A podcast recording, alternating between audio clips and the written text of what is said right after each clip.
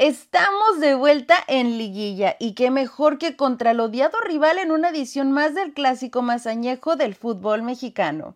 El Atlas recibía a las Chivas en el Estadio Jalisco y la Perla Tapatía se dividía a la mitad. Apenas al minuto 9, llegada de Fuchs al área rojiblanca, contacto claro de Gilberto Sepúlveda sobre el atacante rojinegro que el árbitro increíblemente no sanciona como penal ni revisa con el VAR. Preámbulo del resto del encuentro. El arbitraje volcado totalmente a favor del chiverío. Al 14 llega la primera aproximación del visitante. Tras una serie de rebotes, Alexis Vega prende el balón en un tiro de rutina para Camilo que simplemente escupe el balón con las manos. Los zorros seguían buscando la ventaja. Al 15, Quiñones pone un gran pase para Ociel que es barrido groseramente dentro del área y ante la incredulidad de la fiel, el árbitro determina de nueva cuenta no marcar el penal y no revisarla con el VAR. El árbitro 2 Atlas 0. Minuto 23. Tiro libre muy lejos de la portería, pero el huevo Lozano que anda que no cree nadie, la prende desde ahí directo a meta, obligando al guacho Jiménez a salvar su arco.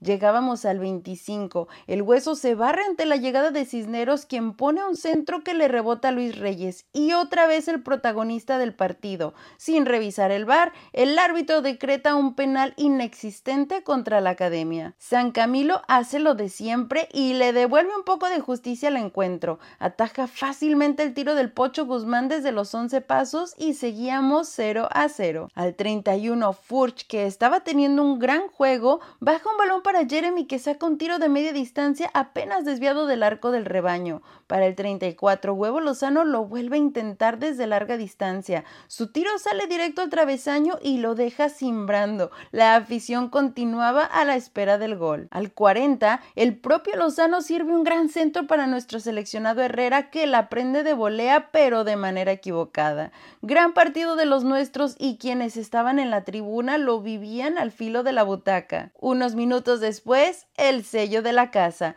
Trazo largo de Camilo que Furch baja para Quiñones que sin pensarlo la prende con violencia y la pone al fondo de la red. La pantera sabe que trae de cliente al vecino y lo festejaba con esa fusividad y alegría tan característica de él. Explotaba el estadio. Nos íbamos al medio tiempo con la ventaja y con la certeza de que habíamos sido infinitamente superiores y esto podría ir en goleada a nuestro favor. Para el segundo tiempo, el técnico serbio intentó corregir el andar del chiverío con algunos cambios. Al 55, el Pocho Guzmán saca un tiro que rechazado por Camilo Vargas. Minuto 69, gran contragolpe atlista. Huevo Lozano pone un hermoso centro para Herrera que baja el balón y lo pone apenas desviado. Chivas se salvaba una vez más. Al 75, el recién ingresado Minion Abella pone un derechazo que pasa apenas por encima del arco de Jiménez. El rebaño no estaba siendo goleado por puro milagro y una gran ayudadita del árbitro.